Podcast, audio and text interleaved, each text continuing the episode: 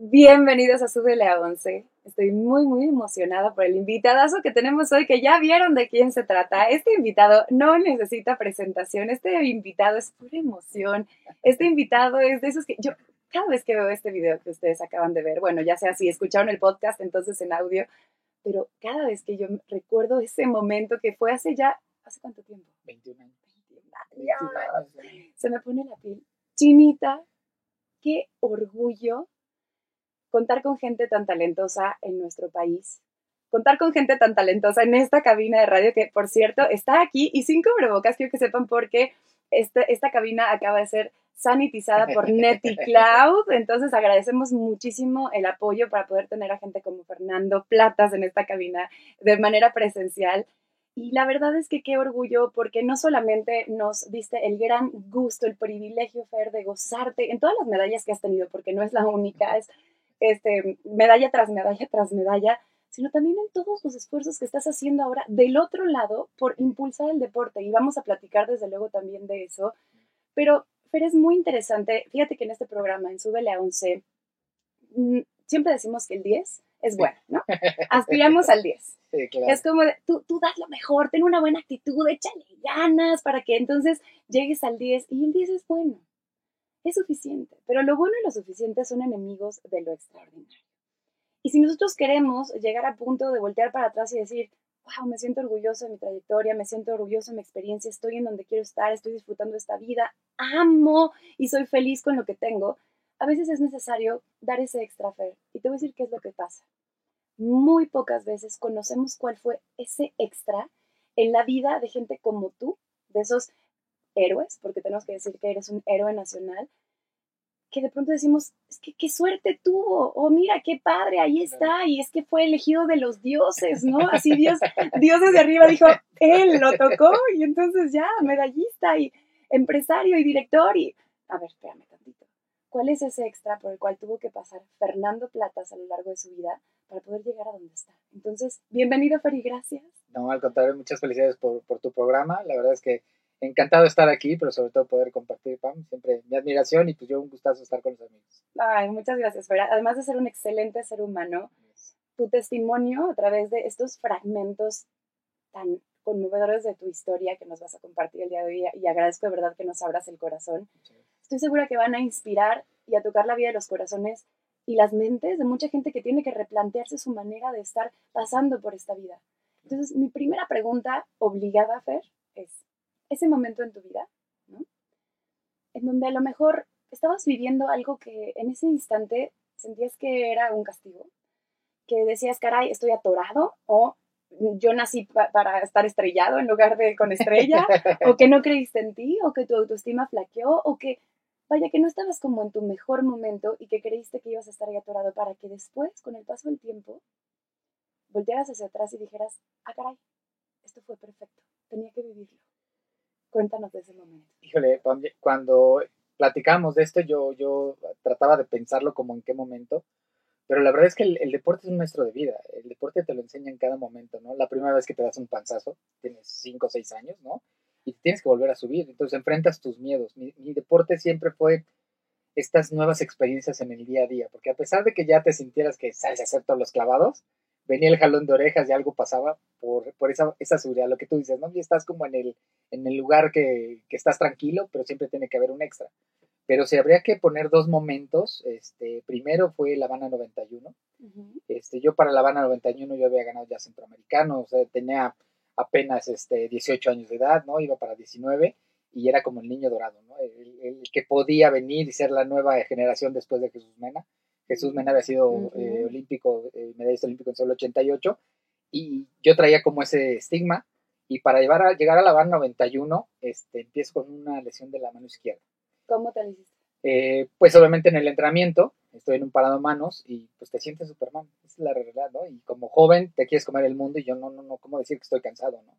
Y por no decir que estoy, no estaba cansado con mi entrenador, me lastimo. Así llegué a La Habana, fue muy complicado porque a veces que me dolía mucho la muñeca, ¿no? Se, se, se, revienta un huesito y parece que te duele desde el dedo hasta el, el, dedo gordo del pie.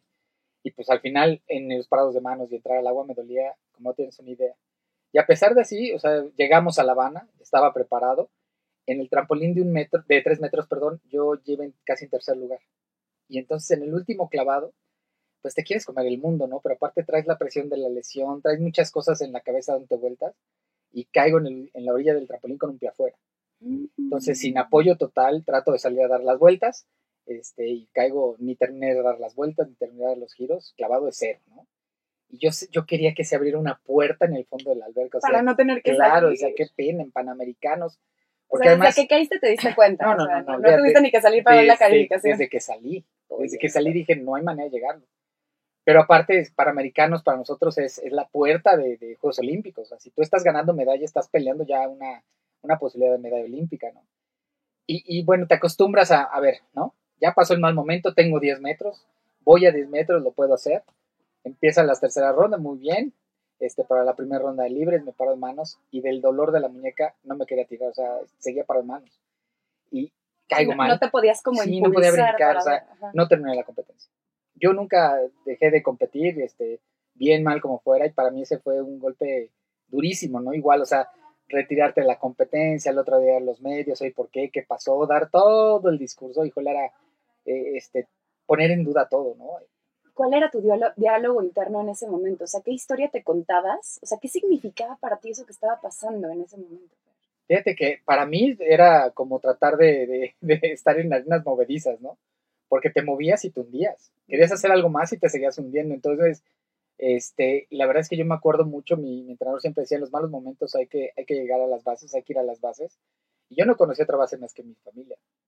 Entonces yo dije, tengo que, tengo que dejar todo y regresar de casa y empezar a platicar con mis papás. Y la verdad es que mi papá me dijo, yo creo con muchas palabras sabias, me dijo, a ver, eh, cada año te reinventas, cada año es una temporada nueva y tienes que volver a empezar de cero.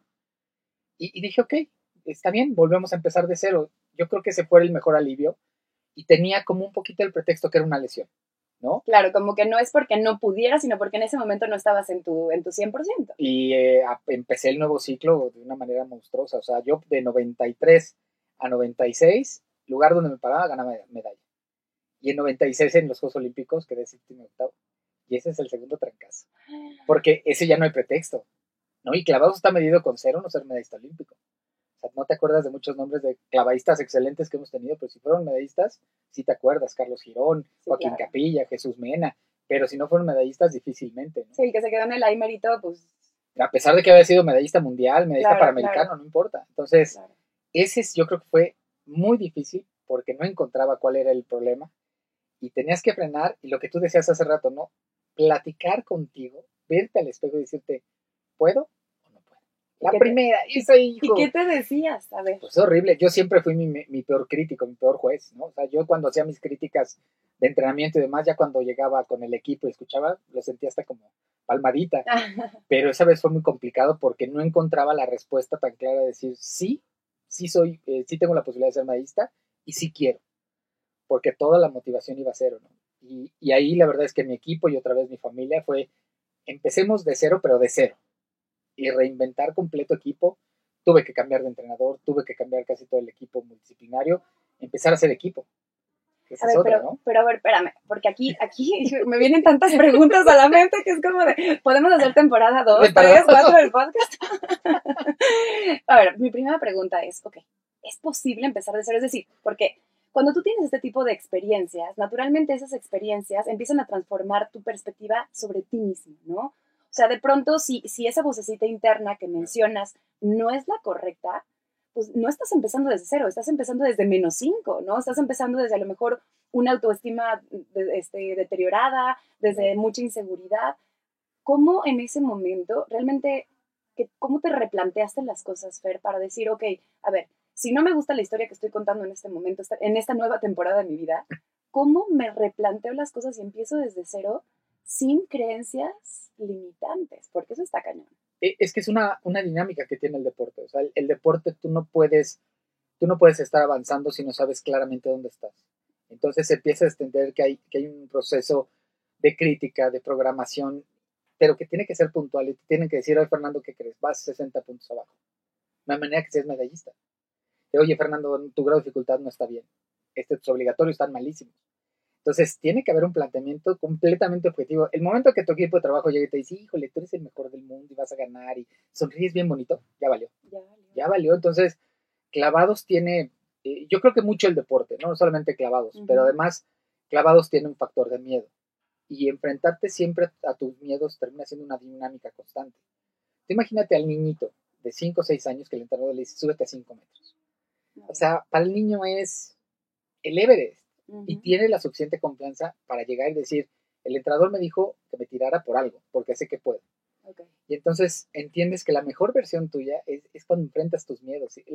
La magia de, de brincar de una plataforma y caer no es, no es la distancia, es la seguridad que tienes. Híjole, cuando sales sientes que, que eres Superman. que ya te demostraste a ti Claro. mismo que puedes eso. Entonces, el miedo se vuelve de alguna manera como ese propulsor que, Sí, claro. que sabes que en el momento en el que lo estás sintiendo ya te saliste de tu zona de confort. O Correcto. sea, es un, si ya no siento miedo, quiere decir que estoy atorado quizás en el 10, ¿no? Pero en el momento en el que para esta nueva temporada de mi vida empiezo a sentir miedo es en donde me doy la oportunidad de dar ese extra. Correcto. Y, y la dinámica del deporte es empiezas a entender que esta, que esta exigencia, que este sistema constante de mejora continua es el que te emociona. Cuando estás metido en un ciclo olímpico y cada día es una competencia impresionante, se, vuelve, eh, se vuelve adicción. Eh, por eso el proceso de retiro de los atletas es más complejo. No, no en el momento que están en la cumbre, sino el proceso de dejarlo. Porque tienes la responsabilidad, quieres la responsabilidad. O sea, eh, yo les digo que, porque de repente viene la pregunta, oye, ¿cómo le haces cuando hay 20 mil espectadores? No, es el lugar ideal. El atleta no, no lo controla, lo emociona, está en el lugar ideal. Y esa dinámica que tú hablas es, es en el día a día, no, no es cada que compite, es en el entrenamiento. Cuando el atleta le, le empieza a entender esto, en realidad tiene una capacidad de resiliencia impresionante, tiene una capacidad de motivación diaria y es capaz de... automotivación. de o sea, no me estoy esperando a que los demás vengan y me digan, tú puedes, Nadie. tú, tú Nadie, solito. tú solito. Y, y a ver, y de repente te las tienen que recordar, ¿no? Yo una vez llegué a mi entrenamiento, cuarto para las 8, a las 8 me estaba cambiando, mi entrenador llegó, me vio y se fue. Y yo, ahí voy atrás y digo, Jorge, ¿qué pasó? Y me dice, pues es que el entrenamiento empieza a las 8. Dije, oh, al otro día estaba 7 y cuarto, ¿no? Pero son las cosas que vives como ser humano, ¿no? Entonces, a mí me parece que esa es la, la parte que de repente vemos el objetivo y no vemos lo que hay en el día a día. Y en el día a día, en los entrenamientos se vuelve magia. Tú, tú ves a los atletas, eh, a los fuera de serie, y te puedo apostar que son los primeros en llegar a entrenar, son los últimos en llegar a entrenar. Son los que terminan entrenando y lo que les duele es la cabeza, no las piernas. Porque están pensando cada detalle y cada día van mejorando. Entonces, encuentran esa, esa filosofía y esta pues, dinámica de mejora continua, ¿no? Y son capaces que en el momento que vienen las cosas mal, frenan y sí dicen, de menos 5, de menos 5. Ok, pero vamos. Pero vamos para adelante. Pero seguimos adelante, no nos trabamos. Sí, sí, A ver, tú aquí mencionaste algo muy interesante, ¿no? O sea, a ver, para empezar, es, es, es increíble poder tener esta plática contigo, Fer, porque de pronto sí decimos, ah, pues el clavadista es, es esa persona que está arriba del trampolín y que se está aventando al aire, enfrentando todos sus miedos. No, para ese momento, esa persona ya pasó por mucho, ¿no? Cosas fáciles, ¿no? Divertidas, Claro. positivas, pero también unas muy, muy complicadas, ¿no? Y fíjate que tú planteas algo que a veces en, otros, en otras industrias, en otros contextos, pues probablemente no perdamos de vista, más bien perdamos de vista. Y es, nosotros normalmente pensamos que para poder llegar a un lugar tenemos que tener claro el objetivo, ¿no? Es como de, ¿a dónde quieres ir? Pero pocas veces pensamos esto que mencionaste, Sí, que quiero destacar, ¿de dónde parto? ¿Y en dónde estoy parado en este momento? ¿Con qué recursos cuento? ¿Qué recursos me hacen falta? Y ahí es en donde muchas veces flaqueamos porque se nos olvida que para poder llegar a donde queremos llegar, tenemos que invertir primero en convertirnos en la persona en la que nos tenemos que convertir para poder llegar a donde tenemos que llegar. Correcto, Entonces tenemos que invertir en nosotros, en, el, en el yo de ese momento. claro. Ahora, todos estos momentos difíciles por los que has pasado, ¿no? Y ahorita pusiste un par de ejemplos. Ahora que volteas hacia atrás y lo ves en retrospectiva, ¿cómo eso significó un regalo para el Fernando Platas de hoy, para el medallista olímpico, para, para el empresario? ¿Cómo eso te abonó? No, no podría yo tener una filosofía de vida si no hubiera pasado eso. O sea, al final del día creo que esas cosas me formaron más como ser humano, como, como persona, como atleta, como, como la persona que soy. Es decir, hoy valoro mucho mis proyectos si no me emocionan, si no me apasionan, si no me... Haz de cuenta que estoy arriba del trampolín. O sea, no, no hay manera de que yo le entre a un proyecto si no me, si no me mira así, si no veo una planeación, si no veo este, todo en la lista de estos errores que cometiste, que es la más valiosa, eh, porque a ver, para ganar una medalla todo el mundo sabe qué tiene que hacer, entrenar, echarle ganas. Pero lo que no debes de hacer, híjoles, es la de oro molido. Entonces, yo, yo la verdad estoy seguro que mucha gente me pregunta, me dice, oye, ¿cambiarías algo? Le digo, no, ya sería otra historia. Lo que me tocó vivir es lo que me formó.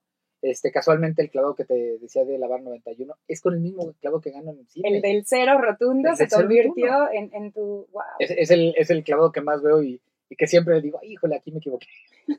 ¿No? El clavado en el que querías atravesar el piso de la alberca. se, vol- se volvió tu mejor clavado, ¿no? Y, y estos momentos completamente personales yo creo que me, me- me forjaron como la persona que al final del día, hasta el día de hoy sigo siendo. Este, y sobre todo lo que creo que hay en la filosofía de equipo. Es, es muy complicado de repente explicar, sobre todo cuando la gente ve como un deporte tan individual a clavados. Ujú. Pero la verdad es que hay un equipo completo atrás, que, que hay una interacción humana, ¿no? Hay una interacción de, de seres humanos. Siempre les digo de broma, oye, los entrenadores nunca dejan de, de ser papás, de ser este Claro. padres de familia, de pagar este la, la, la- el- ¿cómo se llama? la escuela, la escuela ¿no? y todo, por Nada frena. la responsabilidad. Y tienen su responsabilidad. Entonces, se vuelve padrísimo, pero yo, yo creo que for- forjaron, dieron experiencia, pero sobre todo esta lista de las cosas que no hay que hacer para poder cumplir las cosas. ¿no? Y eso solamente lo tienes tú gracias a esas experiencias. O sea, entonces son grandes regalos de vida. Sí, claro, o sea, son tus bases. Yo de verdad cuando tengo momentos complicados, porque todos tenemos, a se te ponche una llanta, también este sales y te está lloviendo igual que todo mundo, abono mucho o voy a, a mis bases, que son esos momentos que dices, a ver, cómo, cómo no me desesperaba, cómo tomaba paciencia y decir, hoy no fue un buen día, no fue una buena semana, porque así las tenemos, cómo empiezo de nuevo, ¿no? Y cómo empiezo a hacer otra vez las cosas que, que tengo que hacer emocionado, como lo hago. ¿no? Sí, resetearte en cierto aspecto. Sí, claro. Oye, ahorita que mencionabas la palabra abono, literalmente pensé, es que a ver, una flor, ¿de qué se nutre? O sea, para poder Abono. florecer y dar el mejor olor y el mejor color es abono. Y el abono ni huele rico, ni sabe rico. Bueno, nunca lo he probado, pero, Pero hasta que no. Hasta donde me imagino, seguro no. Entonces, por supuesto, ¿no? O sea, necesitamos esa serie de, de circunstancias que nos den las bases que nutran el resto de nuestro crecimiento. Sí, bueno. Y hablando de resetearte, a veces, ¿sabes? Como que operamos en automático con esos programas mentales. No sé si has visto que en tu celular de repente tratas de abrir un archivo y en el momento en el que le das clic y te dice, ¿quieres abrirlo con este programa o con esta aplicación o quieres otra, no? O quiere volver esta aplicación su aplicación automática. Oye, está increíble que nuestro cerebro nos cuestione así, ¿no? De, oiga, esta vivencia de la vida, esta experiencia, ¿la quiere vivir con, con, con este programa mental negativo, destructivo, sí, claro. victimista? ¿O quiere abrir otra aplicación para correr este programa? Entonces te pregunto, seguramente en tu vida te has tenido que resetear y has tenido que reprogramarte y has tenido la versión 2.0, 2.0, ¿no? De Fernando Platas. Pero ¿cuál ha sido esa creencia limitante que un día, así como que encontraste el virus dentro del programa y dijiste, esta canija creencia me tiene atorado, la tengo que cambiar? Y la cambiaste, Fer, y eso te cambió la vida para bien. Para Sydney 2000, eh, lo que hicimos fue una estrategia. Y en esa estrategia no nada más querías que el atleta le preguntara, ¿hoy vas a ganar medalla? Y dijera, sí, yo, todas, ¿no? Yo. Tuvo que haber alguien que diera buenas y malas opiniones, tuvo alguien que meterle es- estudio, ver los grados de dificultad, las puntuaciones, la estadística de competencia. Porque yo antes pensaba que como atleta decías, que el entrenador haga su chamba, ¿no? Que el metodólogo haga su chamba, yo hago mi chamba. No, tenía que haber una, una, una coordinación, pero también un entendimiento de lo, todo lo que había. Nos sentamos después de una Copa del Mundo. En la Copa del Mundo yo quedé tercer lugar, ¿no? Este, habíamos calificado también en sincronizados de 3 metros. Competí en 10 metros individual. y Había competido en sincronizados también este, 10 metros. Nos sentamos y el equipo de trabajo me dice, nada más vas a ir en 3 metros. Y yo así, ah, ¿Qué, qué ¿Perdón? ¿Qué pensaste? sí, dije, a ver, porque me quitan opciones. O sea, entre más opciones de medalla, pues yo tengo Más fácil, posibilidades, claro, ¿no? más posibilidades. ajá. y fue sentarnos de 10 de la noche como a 3 de la mañana. Y yo ver los grados de dificultad, ver la estadística de competencias, ver los seis primeros lugares de cada prueba, este que te dijeran, a ver, no hay manera, ¿no? O sea, que te dijeran, es que no puedes entrenar tanto trampolín como plataforma, y que te dijeran todo. Y yo creo que esa fue una parte importantísima de entender las cosas de una manera completamente diferente. Y aún así, al final, yo le preguntaba a mi entrenador, decía, dime el por qué tengo que tomar ya la decisión ya. Y me lo dijo muy fácil, me dice, a ver, ¿tú quieres ser, seguir siendo el finalista de todas? ¿O quieres ser medallista? Y ganar en una. Y dije, pues sí, ganar en una. O sea, ya No, habían si me la pones dos. así, Pues sí, claro, claro. Pero yo creo que es, es esa parte de, yo de repente parezco muy tranquilo, pero como atleta y como metido en tu chamba soy súper intenso y más si, si, me gusta. Y entonces, competitivamente también era súper intenso. Entonces, dejarte dirigir. O sea, no, no nada más tú ser el líder, permitir a cada uno de los miembros del equipo ser líder, ¿no? El metodólogo que dé su opinión, el director técnico, el vicepresidente de la rama, tus compañeros de equipo, o sea, tus compañeros ven la competencia, saben, lo saben leer perfectamente. Y permitir todo eso también era una, una, parte importante. Entonces fue esta, esta parte donde sí te tienes que resetear y entender todos los carrilitos. Haz de cuenta que los, yo siempre les decía es como carriles, ¿no? Y ahí en los carriles entender cada una de las cosas y cómo estaban conectadas. Cambió completamente. O sea, termina en enero, nosotros entrenábamos de una manera completamente diferente. Y sabíamos que había, este, antes se tiraban clavos obligatorios y luego libres. Hoy ya no me se tiran libres. O sea, en mi época dirían. Este, ¿Cuál es la diferencia entre el obligatorio y el libre? Los obligatorios son muy técnicos, ves un clavo sencillo, casi tocan las puntas de los pies y se dejan caer. Esos eran los obligatorios. Hoy nada más los tiran en sincronizados, los, los dos primeros. Y este, y en aquel entonces, ese era mi, mi punto este, flaco, ¿no? A mí me trajeron una estadística, me decían, si tú no subes 10 puntos ahí, no ganamos medalla, no hay manera. El día que yo salí en la mañana, el 26 de septiembre, competíamos los obligatorios y en la noche era la final. Cuando yo salgo, no quiero ver la lista, la veo antes de entrar a la final y me dice mi entrenador, vamos tres puntos abajo del, del primer lugar. Yo sabía que teniendo eso yo era medallista porque era medallista pero era una estrategia, era un todo alrededor, no fue... No fue casualidad. sí, sí, sí, y a ver... No fue suerte. Dicen que la suerte realmente es lo que ocurre cuando se reúnen la oportunidad y la preparación. Correcto. Y, y ese, esa fue la gran diferencia. O sea, si me dices, entre los tres ciclos olímpicos anteriores, es el programa, el equipo, el entendimiento, el psicólogo llegaba y te decía, a ver, yo no te vengo a cambiar como eres, esa es tu bronca, como seas, bueno o malo. O sea, lo que yo vengo a hacer es que tú seas constante en la competencia, que tú sepas competir todo lo demás. Es otro psicólogo, compadre. Sí, es psicólogo deportivo. O sea, y, y, eso se refiere a lo mejor como este, que en, en, el medio del espectáculo se dice, the show must go, must go on, ¿no? O sea, el show tiene que seguir, de esta parte de decir, pues vas a pasar por momentos difíciles, sí, claro. por inseguridades, por momentos tristes, por, y, y, pues él estaba ahí para, para asegurarse de que independientemente de lo que estuvieras viviendo, eso no interfiriera en tu desempeño, ¿correcto? Correcto, esa, es, esa dinámica es el, el, el, todo del equipo, ¿no? Y como tú dices, estos momentos en que tienes que tener la capacidad de apretar ese botón, pero sobre todo que te conoces al 100%. Okay. O sea, cómo regresas otra vez, o sea, si estás, si te sientes medio eh, no, tan, no tan prendido en la competencia, si, si estás metido en la competencia, el tema es equilibrio. O sea, de alguna manera entender tu cuerpo como si fuera un ecualizador, ¿no? O sea, yo de repente pienso, a ver, si tenemos un ecualizador y queremos que el sonido suene de determinada manera, pues le subes a los agudos, le bajas a los bajos, a los medios, tal. Y si tú te conoces realmente, pues entonces tienes la posibilidad de decir, a ver, ¿cómo? Primero me autoobservo, ¿cómo me siento en este momento? Y a partir de, de dónde parto, ¿no? ¿A dónde quiero ir y qué cambios tengo que hacer en, entendiéndonos como seres multidimensionales, ¿no? Sí, claro. En mi emocionalidad, en mi físico, en, en mi fisiología, en, en, mi mentalidad, en mis creencias, en todo. Si no, entonces estás yendo como veleta, ¿no? Donde te, hoy, no hoy no me siento como que tengo ganas. Eh, exacto, y aparte no tienes una identidad, ¿no? O sea, no, no te sabes definir a ti mismo. Este, el deporte te lo, te lo enseña muy fácil cuando llegas a primero una competencia, y de repente ves a rusos, a chinos, americanos, y tú te sientes en el limbo. Uh -huh. Y es normal, es un proceso desde la primera vez que sales internacionalmente. En el momento que encuentras tu identidad, a partir de ahí es enseñanza. Entonces, ¿Por qué te sientes en el limbo en esas primeras ocasiones? Porque al final hay muchos estilos. Ah, okay. ¿no? el, el, americano tira de una manera, los rusos tiran de otra, los chinos tiran de otra, y tú tiras como mexicano. Claro, y pero es, ¿cuál es esa, no? Correcto, y no lo entiendes. Y, y, la verdad es que a mí me costó trabajo primero, o sea, yo sabía que hacía algo, pero a mí lo que me ayudó muchísimo fue tener la, la comunicación con muchos medallistas olímpicos. Yo crecí con este como amigo a Joaquín Capilla, a Carlos Girón, y yo les preguntaba, ¿no? Jesús Mena era mi compañero, él era juvenil mayor y yo era juvenil menor, ¿no? Entonces, yo creo que esa, esa parte de las generaciones, que es una magia que tiene clavados México, ¿no? Porque al final sí tienes referentes, sí tienes historia, y entonces te ayuda muchísimo, ¿no? Y se volteaba Carlos y me decía, pues tú tienes como mexicano. A Chihuahua. Ah, ¿no? Pues lo que sé que eso significa. Pues, y decía así, ¿no? y al final te veías al espejo, veías tus, tus competencias y decías, ah, ese es mi a, estilo, eso a eso se refería, ¿no? Claro. Pero de repente en el día a día no sabes analizarlo, ¿no? Por supuesto. Y de ahí te lo enseña de una manera, yo creo que más amable. Por supuesto. Y fíjate que ahorita que has mencionado mucho la palabra competencia, y yo te tengo que confesar que, mira, babeaba, salivaba de la emoción de que estuvieras aquí, porque tú me vas a ayudar a resolver un gran conflicto que tengo, ¿no? Que es el tema de la competencia. Mira, te voy a decir una cosa.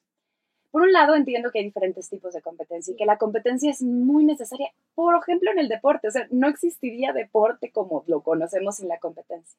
Pero también creo que hay puntos en donde nos han, por creencia cultural, nos han llevado a volver la competencia a nuestro estilo de vida en todo momento, la competencia hacia afuera, ¿no? Y no tanto hacia, adentro.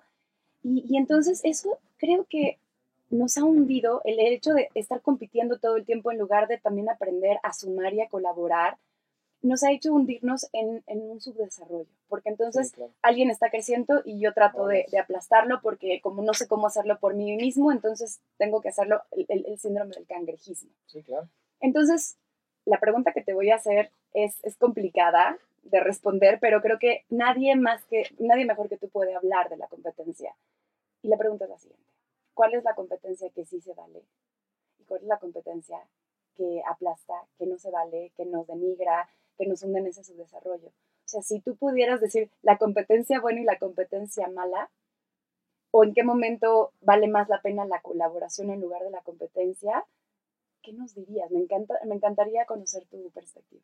Yo cuando empiezo el ciclo de para Sydney, yo con el profesor Jorge Rueda. Y el profesor ya tenía mucho colmillo, había entrenado a Carlos Girón, a Jesús Mena, a María José Alcalá. La verdad es que ya tenía muchas medallas mundiales y olímpicas. Y entonces él me dice que yo tengo que aprender un nuevo liderazgo. Me dice, eres un clavista muy solo, no has tenido compañeros, y no entiendes que lo primero que debes mejorar es tu equipo. Yo primero dije, ay, ya van a empezar con sus este, frases, ¿no? Y, con el cliché. sí, con el cliché. Pero la verdad es que tenía mucha razón. O sea, hasta que yo no entendí que la mejor competencia que tenía que incentivar era la de mi equipo. Que mejorara mi equipo si yo no iba a poder mejorar. O sea, tu equipo, no entre ellos, sino hacia afuera. Mi, equipo entre nosotros. ¿Competir entre ustedes? Entre nosotros. ¿Cómo crees? En mi equipo estaba Marijose Alcalá, que fue la primera medallista mundial en clavados. Estaba Eduardo Rueda, Joel Rodríguez, este Francisco Pérez, la verdad, era un equipo que, tenía mucho colmillo. Eh, y yo no entendía esta parte de por qué van a hacer, ¿no? ¿Por, qué yo no tengo que salir a competir? Y me decía, sí, pero tienes que competir para que ellos mejoren. Ah, para inspirarse. y, y, el momento mm. que ellos se mejoran, tú vas a mejorar. Llegó un momento, y justamente ayer estábamos platicando, este, llegó un momento en que entre Marijos y yo competíamos. Y me decía, no puedes, estás cansado. ¿No? Pero era tan padre, era era esos retos que disfrutabas porque eran tus amigos. Y, vas entendiendo que al final del día, con quien compites en clavados, o sea, desde que yo empecé, compites con tus amigos. Dimitri mm. Sautín y Shawnee nos conocemos desde los 14, 15 años. Son tus cuates y estás seis meses con ellos viajando.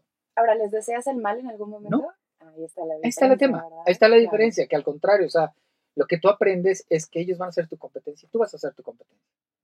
Al final no tiene nada que ver lo que haces terminas con un resultado ¿no? normal, porque siempre me preguntan, oye, ¿qué se dijo el ruso y el chino? Nada, hombre, pues un abrazo de amigos y yo ese día fui mejor que Y no le agarras y le deseas el mal el resto de la vida, ¿no? Al contrario, yo creo que se vuelve algo, yo te digo, yo siempre eh, consideré que tuve un honor de competir con esa generación, con cuates que tocaron la parte icónica de mi deporte, como Xiaomi, como Dimitri Sautín, ¿no? Y ponerte al nivel de ellos, estar peleando con ellos, ¿qué mejor puedes pedir? ¿no? Entonces, yo creo que la competencia, y sí tienes mucha razón, porque si en el tema del ejercicio, tú empiezas a hacer ejercicio, llegas con alguien, estoy haciendo ejercicio, ¿cuándo compites? Estoy haciendo ejercicio por salud, ¿no? O sea, no tengo que competir, no, tengo que hacer una maratón, claro, salir a correr, ¿no? Puede ser también contigo mismo, ¿no? El estar como superando tus, tus récords, o, o simplemente por gusto. Al principio del programa mencionaste que que en, en, algunos momentos la gente de pronto es como, como buscando, este tema de la pandemia, ¿no? Pues no hay competencia, no hay competencia, no hay partidos, no, no Entonces es como, ah, entonces la gente deja de hacer lo que tiene que hacer. Y es como, ¿y qué tal si simplemente vas a nadar o a jugar fútbol por, por eh, echar unos este, goles y por jugar? Y, tú acabas de decirlo, o sea, el deporte tiene esta parte, pero de repente se vuelve tan intensa porque lo que mejor hacer es tú. Claro al principio corrías dos kilómetros y un día te levantas y corres dos y medio. Y regresas a tu casa que te sientes Superman. Claro. Así, igual le pasa al que corre medio maratón. Hacías un, una, este, una rutina de 30 minutos y levantabas pesas de 5. Ya levantaste una de 10. Bueno, ¿no? Esa es la parte padre del deporte. el deporte te enseña, inclusive el movimiento olímpico tiene que ver con eso. el movimiento olímpico no tiene que ver con, es que este es el campeón del mundo, no, no, no, tiene que ver con los seres humanos que tú aceptas que hay alguien mejor que tú, ¿no? que de él puede ser mejor que tú, que tú tienes que respetar porque posiblemente eres mejor que alguien, pero es, es la parte noble, si, si es el atleta que no se vuelve tan aprensivo con esa parte, tú puedes ser intenso. Yo era muy intenso para competir porque disfrutas competir, ¿sí? Pero al final del día, si no compites, no pasa nada. Pero si compites contigo mismo, encuentras tu, fuerza de motivación. Es un equilibrio muy delicado, Pero, pero lo tienes que entender. Hoy, imagínate, tiene el atleta tiene que hacer el proceso para abandonar eso. Eso que le movía la competencia, la motivación, un día tiene que agarrar, literalmente colgar el traje de baño y decir, no hay más. Y la tienes que encontrar en otra parte. Entonces, me parece que es una educación y si es un equilibrio, híjole, muy difícil, pero yo creo que sí es posible, sobre todo cuando tú te empiezas a conocer. A ti mismo, claro. Cuando no empiezas a encontrar esa ¿Y cuál es esa competencia que no se vale? O sea, esa competencia que ya se tergiversa, por ejemplo, en el deporte. O sea, cuando ya la gente no está tan conectado, con, como decías tú, con las bases y con la esencia de la competencia y del deporte. Yo creo que la competencia se vuelve mala cuando ya te empieza a afectar a ti. O sea, la gente que, que perdón, las personas que de repente ya no estamos en ese, en ese equilibrio de, de mejora y que se vuelve con tal de que algo suceda para ti, ya se empieza a perder. Tú en el deporte, yo, yo creo, es decir, es un tema completamente personal, si la competencia no la puedes ver para mejorar a muchos, ¿no? Si yo no pudiera ver, hablar de mi deporte de clavados con el objetivo de tener al mejor equipo del mundo, creo que ya no, no tendría razón de, ¿no? Ya estaría viendo como por algunas personas. Yo creo que esa es, esa es la parte, hay una parte muy ética y hay una parte que son las reglas que tiene el deporte. Tampoco hay que estar adivinando y con eso te basas, ¿no? Y yo creo que ahí es donde está el equilibrio. Yo creo que es lo más padre del deporte, que te enseña que al final del día es todo con equilibrio. Eh, yo tengo dos niños, uno de 8 y otro de 6, Fer y Mateo. Y me preocupaba mucho cómo les iba a enseñar a perder, porque les veía súper intensos. Decía, híjole, con que no, no lo de alguien que yo conozco, ¿no? ¿Cómo les enseñas a perder? Quieren ganar. Y normalmente les enseñamos nada más a ganar, o sea, queremos que sean los número uno, pero no les enseñamos qué hacer y cómo lidiar con la frustración. Y de repente el deporte me jaló las orejas, llegaron al taekwondo, entraron a combate, pum, se cae, se levanta así llorando, digo, a mí me dolió, ¿no? ya me quería morir, ¿no? Pero luego que se levanta y le echó ganas. Y salió feliz. Y quedó segundo, ¿no? Y que nada más reparten dos medallas, ¿no? Y quedó segundo. Y salió feliz. Y dije, Adiós, gracias. Sí, otra vez. Cuando tú le estás apostando a ganar, si hay una parte que tiene que ser muy consciente que también puedes perder. Y una vez más, pensar, perdí ahorita, ¿no? Y no por eso soy un perdedor. O sea, es diferenciar el momento y la situación de la persona, porque si nos etiquetamos porque perdimos tres veces y entonces ya soy un perdedor, es muy difícil quitarte esa identidad, es muy difícil resetearte y decir, bueno, y a partir de hoy, ¿qué voy a hacer? Y al final, el, esta parte de constancia, ¿no? Yo creo que siempre le tienes que apostar a la constancia y eso te va a dar el día de mañana algún resultado, sin lugar a dudas. Hoy que te estás desempeñando como empresario, bueno, e, estás como director comercial en, en Plata Sports.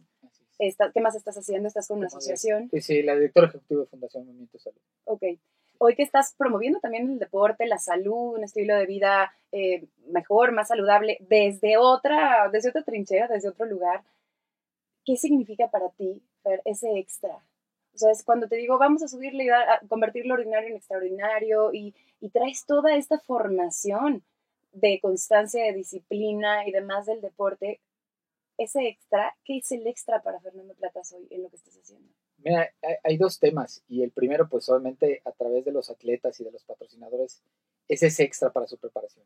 La verdad es que a mí me tocó como atleta, en el 92 era la primera vez que, que se abría lo comercial a, está Juegos Olímpicos, es la primera vez que va al Dream Team, ¿no? Entonces era así como el boom y todos queríamos hacer algo, pero estábamos en pañales, ¿no? Y hoy me parece que el atleta tiene que pensar que está formando su propia empresa, que, es, que su imagen, que lo que está formando va a ser la posibilidad de tener una empresa que a largo plazo le permite. Entonces, hay, hay, una parte en donde estamos seguros que le podemos aportar en su proceso, pero sobre todo lo que viene después, ¿no? Que forme de verdad la, la imagen del atleta profesional y, lo profesional no es porque le paguen, sino porque tiene una actitud y está preparado para, para compartir su experiencia o en todos los rubros, ¿no? Hay unos que quieren tener escuelas, hay unos que quieren dar asesorías. A mí me parece que hay, hay un gran proyecto. O sea, lo profesional no es el resultado, es la forma de hacer las cosas. Y, estar preparado, ¿no? Pues sobre todo, estar preparado, porque esa es la otra. Este, los atletas están preparados. Hay, hay más atletas con carreras, hay más atletas que están preparando su porvenir.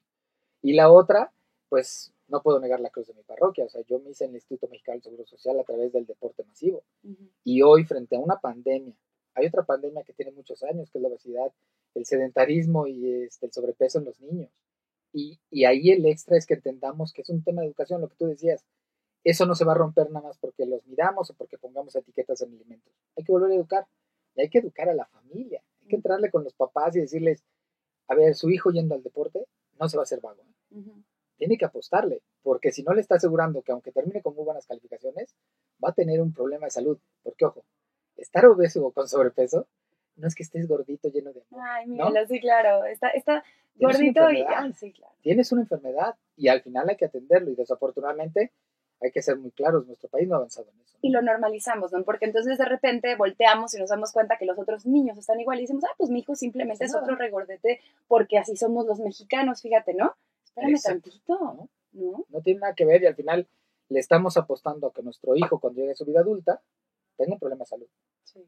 Entonces yo ahí al final el extra es no que lleguen más talentos al deporte. Eh, si eso pasa, qué padre, pero que la práctica del ejercicio sea un hábito porque es la parte del equilibrio. El ejercicio no es el único que cura el tema de la obesidad y sobrepeso, no, tiene que ser un equilibrio entre tu alimentación, tus hábitos y el tema de hacer ejercicio. Pero si no damos ese extra de, dentro ahí, hijo, nunca vamos a poder ver impactado ese rubro. ¿eh? A mí sí, me, sí me, me preocupa porque ves a los niños, más niños no andan en bicicleta, no intentan patines, subirse un árbol, salir a dar arrancón, nada. ¿Y qué estamos haciendo los papás? Pegándolos a un, a un dispositivo. Es que eso es más fácil. ¿No? Es suficiente. Es que es suficiente, porque pues bueno, va a saber restar y sabe sumar y sabe leer y está gordito, pero, pero está bien. Pero simpático. Pero simpático. y, y, educar con el ejemplo. Y este ejemplo de lo que tú nos estás contando el día de hoy y conocer como estas historias detrás del Fernando Platas exitoso que todos conocemos, echado para adelante intenso, ¿no? Apasionado, nos ayuda a entender que nosotros somos que nosotros somos solamente el resultado de nuestra construcción y que nos construimos todos los días y que todos los días tenemos la posibilidad de replantearnos quiénes somos y hacia dónde vamos, siempre, como dijo Fernando Platas, entendiendo en ese momento de dónde partes y que todo lo que viviste antes es precisamente el abono para nutrir lo que viene después. Gracias por tu ejemplo. ¿Cómo te seguimos? ¿En dónde te encontramos? Ah, yo estoy en el Twitter como arroba Fernando Platas, bien complicado. Y en Instagram estoy como Platasfer. Platasfer. Ahí estamos, doctor. Muchas gracias. Gracias, Fer. Un agasajo.